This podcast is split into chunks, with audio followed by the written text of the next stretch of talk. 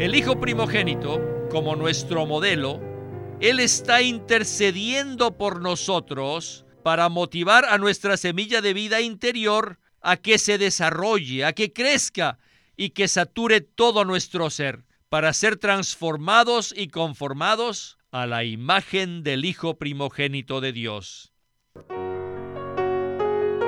Bienvenidos al estudio Vida de la Biblia con Witness Lee. Esperamos que este estudio vida los introduzca en un disfrute más profundo de las escrituras y de nuestro querido y precioso Señor Jesús. Visítenos en nuestra página de internet radiolsm.com y allí podrán escuchar gratuitamente todos los programas radiales del Estudio Vida. En esta ocasión, en el Estudio Vida del libro de Hebreos, continuaremos explorando el tema crucial de la ley de la vida divina, que es el corazón del capítulo 8. El libro de Hebreos está lleno de los tipos y sombras del Antiguo Testamento y corporifica el tema central de la revelación neotestamentaria de Dios. Según dicha revelación, Dios desea producir muchos hijos para llevarlos a la gloria conforme al modelo de Cristo, quien es su Hijo primogénito. El mensaje de hoy lleva por título La operación que realiza la ley de vida. Y hemos invitado a Guido Olivares para que nos colabore con los comentarios. Guido, gracias por acompañarnos una vez más en el estudio Vida de la Biblia. Es un gozo poder estar aquí para participar en este mensaje tan clásico.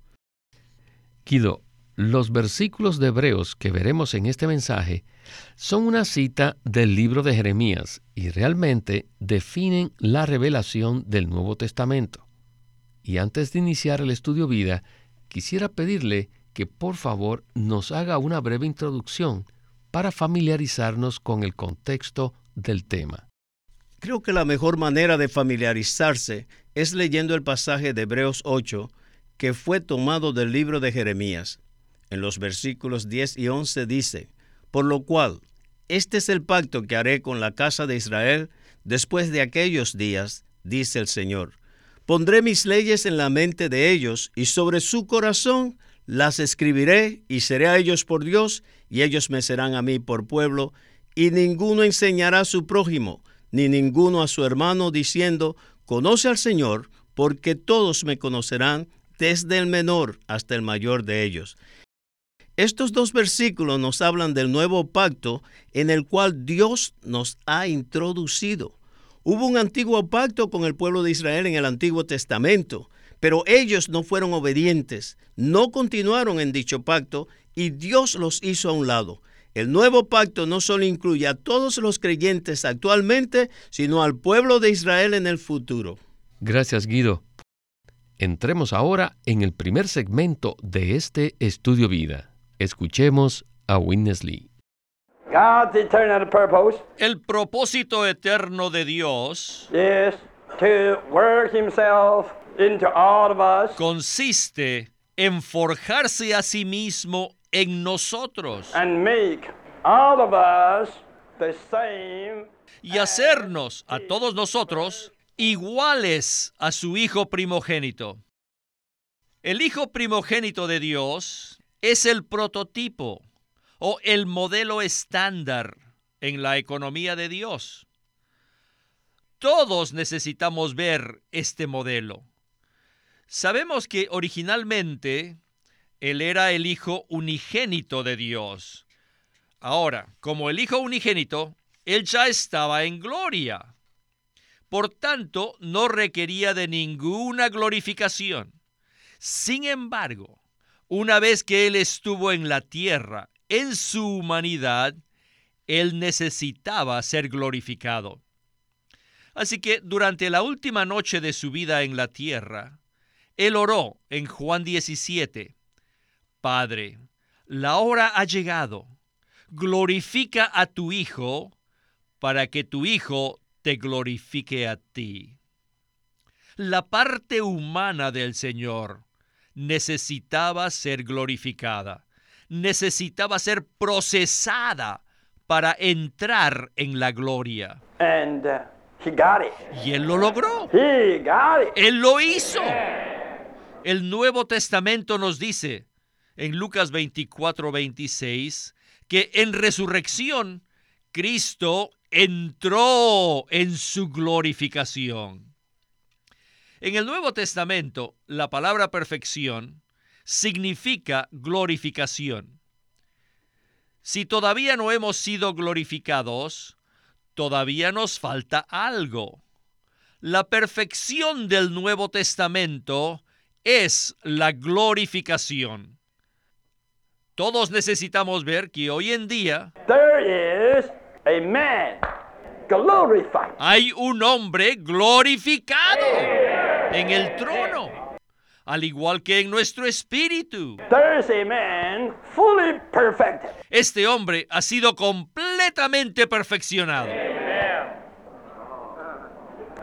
What is the perfection ¿En qué consistió el perfeccionamiento del Jesús glorificado? En primer lugar, consistió en que la divinidad se mezcló con la humanidad.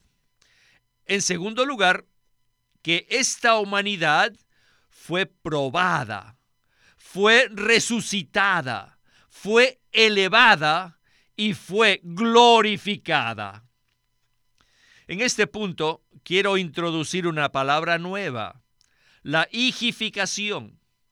Esto quiere decir que su humanidad entró en la filiación divina. Aunque Cristo ya era el Hijo de Dios, antes de resucitar, Él se había vestido de humanidad, la cual no tenía nada que ver con la filiación divina. Así que un día, Él en su humanidad entró en la muerte y salió de la muerte. Y en su humanidad fue resucitado. ¿Por medio de qué fue resucitado?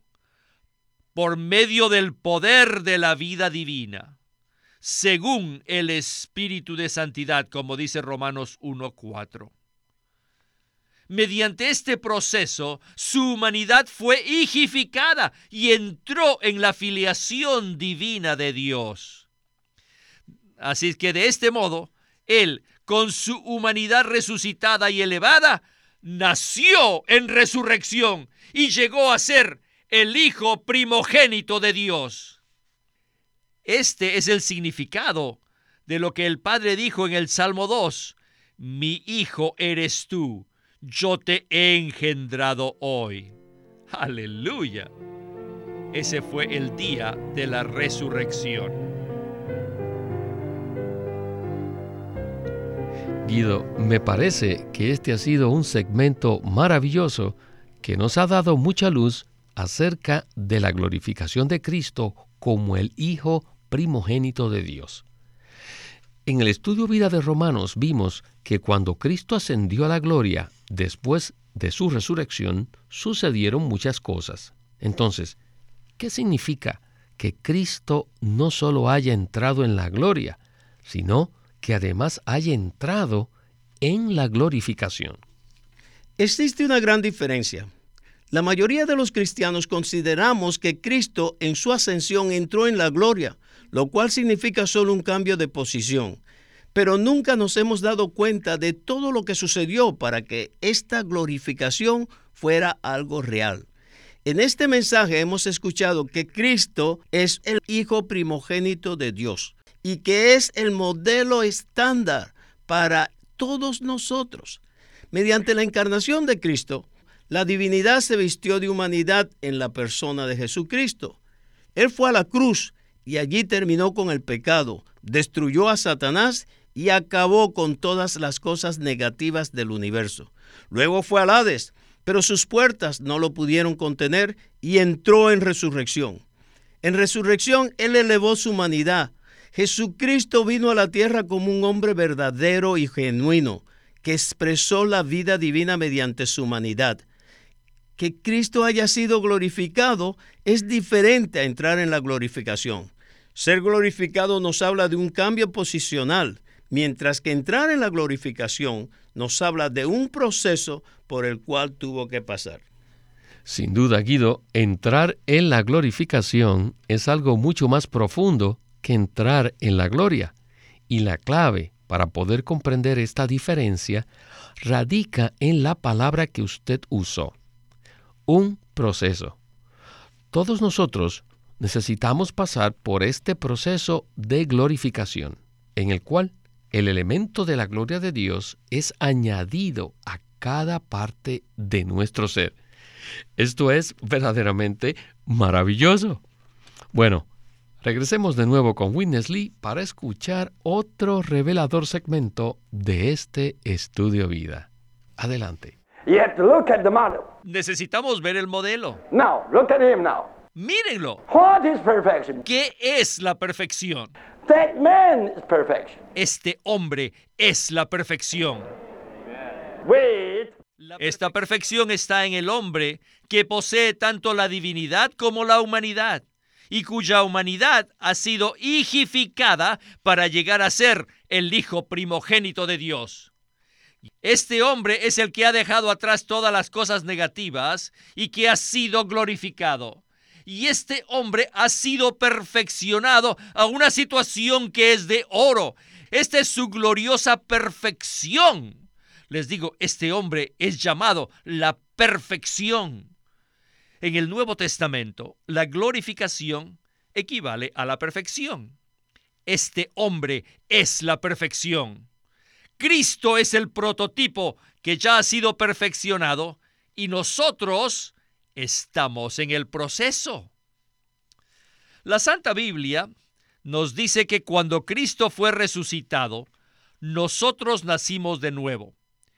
Y después que Cristo entró en la glorificación, o sea, cuando entró en la perfección, Él está intercediendo ahora por nosotros por nuestra glorificación. Sí, ahora Él está intercediendo, pero ¿para qué? Para que nosotros seamos edificados. Esto es para que nosotros seamos salvos por completo. Yo no sé cuántas veces he oído mensajes acerca de que Cristo está intercediendo por nosotros. Pero jamás he escuchado a nadie que diga que dicha intercesión es para que nosotros seamos salvos por completo y para que seamos llevados a la perfección. Anteriormente, cuando pasábamos por dificultades, los pastores solían decirnos que Cristo está intercediendo por nosotros para consolarnos. Pero ellos han usado mal los versículos en Romanos 8:34 y Hebreos 7:25, que nos hablan de la intercesión de Cristo. Han mal usado y aún lo siguen usando mal estos dos versículos de la intercesión de Cristo, porque no han visto que la intercesión de Cristo no es para que seamos solamente consolados no se han dado cuenta de que dicha intercesión es para que nosotros seamos glorificados y para que nosotros seamos salvos por completo. Ser salvos en su perfección. Vaya, qué diferencia. Cristo no llevaría una obra tan baja como interceder para que seamos un poquito consolados eh, y para que no te pelees con la esposa y para que tengas un poquito más de paciencia y cosas como tales.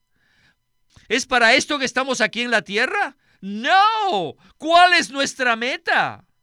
Todos necesitamos conocer en qué consiste la perfección que es revelada en el Nuevo Testamento. La perfección consiste en que todo nuestro ser sea procesado y entre en su glorificación. Nuestro ser necesita ser saturado y empapado con el ser elevado y glorificado de Cristo. Esta es la perfección revelada en el Nuevo Testamento. Vencer el pecado es muy bajo. Tener paciencia es muy bajo. O amar a los demás eso es muy bajo. El Nuevo Testamento nos da el estándar de la perfección y esta perfección es Cristo.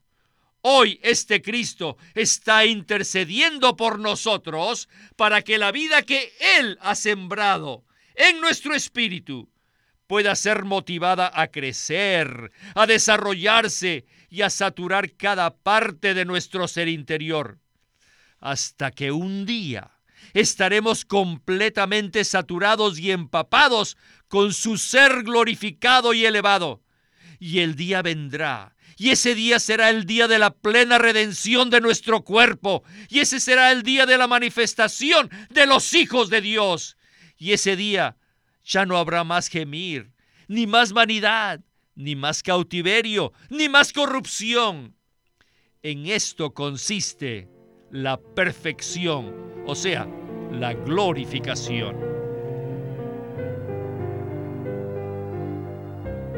Bueno, en el segmento que acabamos de escuchar, Witness Lee nos reveló de manera clara en qué consiste la perfección o la glorificación.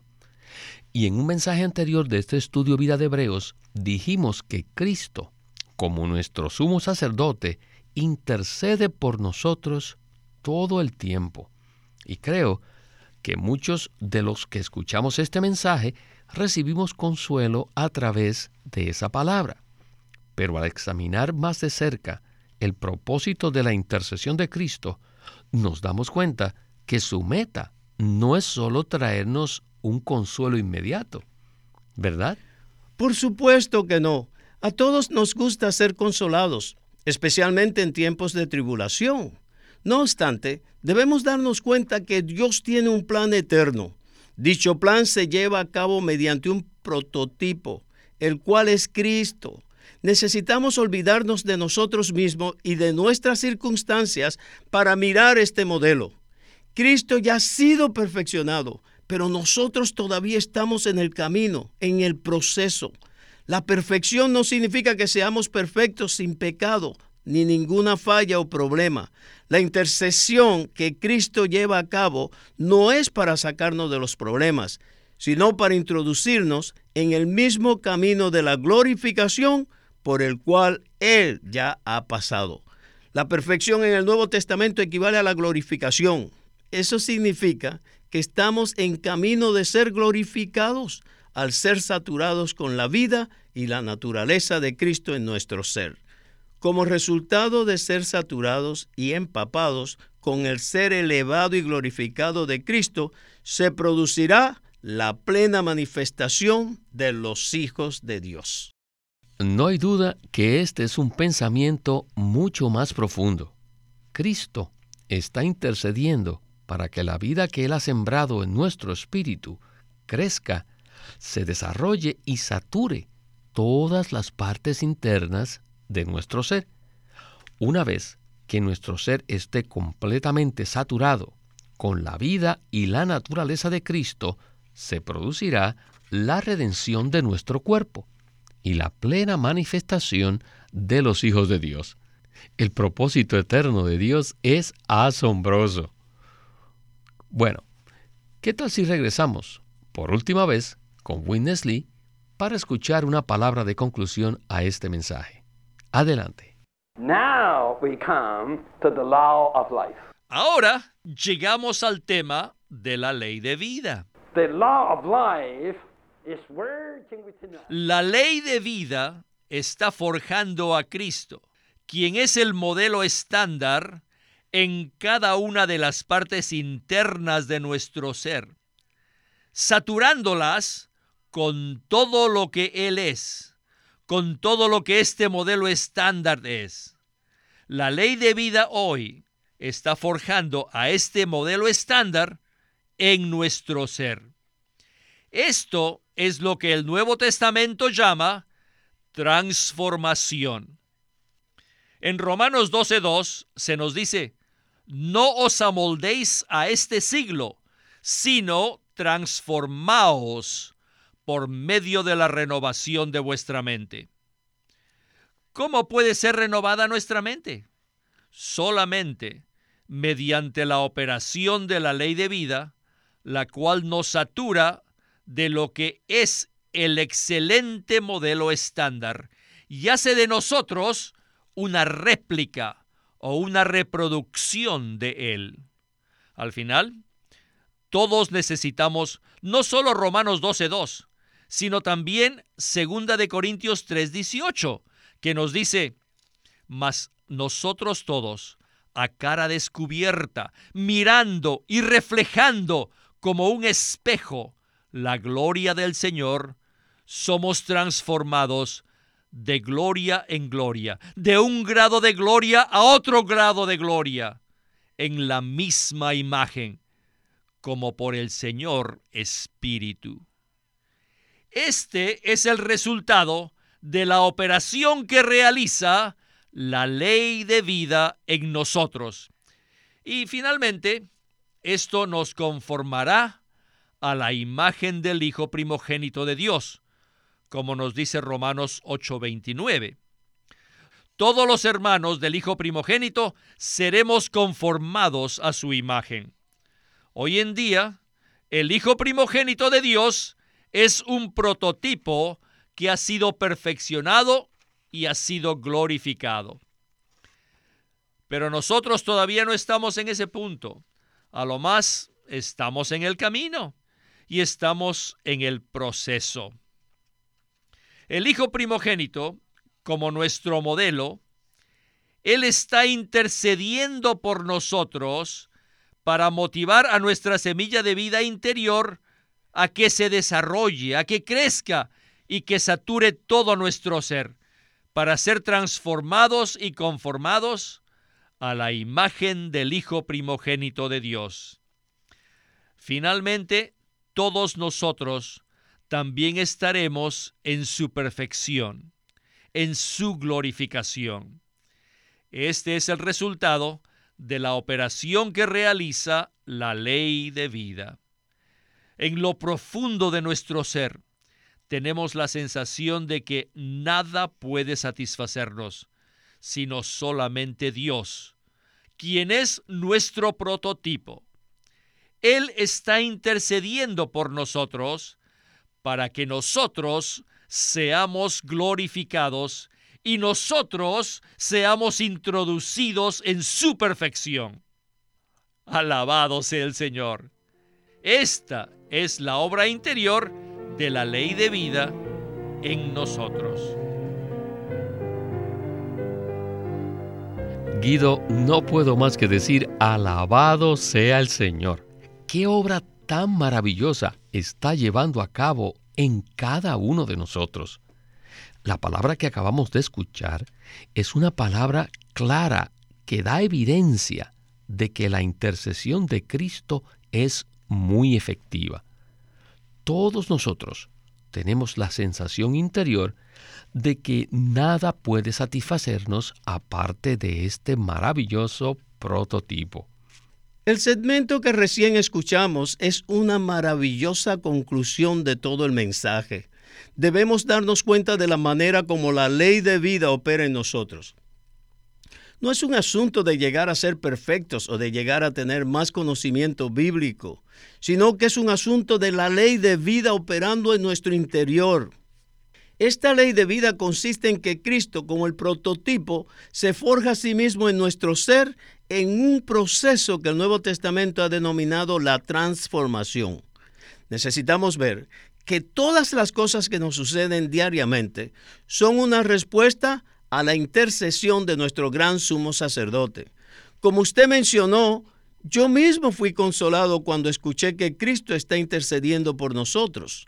Pero necesitamos ver que su intercesión es para hacernos iguales al Hijo primogénito de Dios. Nuestro modelo Cristo es uno que tiene la divinidad y también la humanidad. Cuando lo recibimos en nuestro espíritu, recibimos su divinidad y su humanidad. Ahora Él está operando en nosotros por medio de la ley de esta vida divina para hacernos iguales a Él. En lo profundo de nuestro ser, tenemos la sensación de que nada puede satisfacernos excepto nuestro prototipo. Esta es una clara evidencia de que la intercesión de Cristo es efectiva. Así es, a medida que la ley de vida opera en nosotros, tenemos una conciencia más profunda de la vida divina. la intercesión de Cristo como nuestro sumo sacerdote motiva el desarrollo de la semilla que ha sido sembrada en nuestro interior. Ahora, ¿cómo podemos saber que esta semilla está creciendo? Bueno, porque tenemos un sentir interior en determinadas circunstancias. A veces nos sentimos muy cansados para asistir a una reunión de la iglesia. Sin embargo, la semilla divina que está en nosotros no nos permite quedarnos en casa y nos insta a asistir a la reunión. Otras veces nos sentimos atraídos por ciertas cosas mundanas. No obstante, la ley de vida en nuestro interior no nos deja tranquilos y terminamos haciendo lo que el Señor desea. ¿No le parece, Guido? Es una gran misericordia que nos salva por completo. Ya nunca más estaremos satisfechos con algo diferente de nuestro modelo estándar. Aleluya. Guido, el tiempo se nos terminó, así que muchas gracias por su compañía y sus comentarios. Gracias por invitarme. Este es Víctor Molina haciendo la voz de Chris Wilde. Guido Olivares la de Francis Ball y Walter Ortiz la de Witness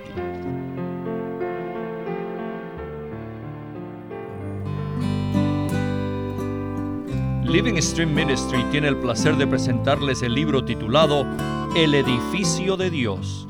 En este libro, Witness Lee describe la importancia de la edificación a través de la Biblia. Desde Génesis 2 vemos al árbol de la vida y junto al árbol está un río que fluye.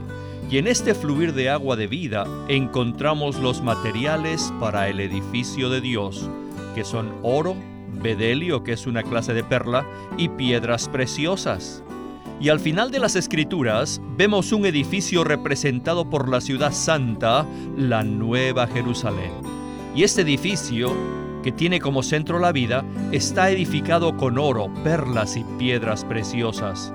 Esto nos muestra que la Biblia es un libro de vida y por otro lado nos muestra que es un relato acerca del edificio de Dios. A través de toda la Biblia podemos encontrar muchas referencias concernientes a la obra de edificación, por lo que podemos afirmar con certeza que las escrituras son un relato de la edificación que Dios realiza. El libro se titula El edificio de Dios por Witness Lee. Llámenos a nuestro teléfono gratuito 1-800-810-1149. 1-800-810-1149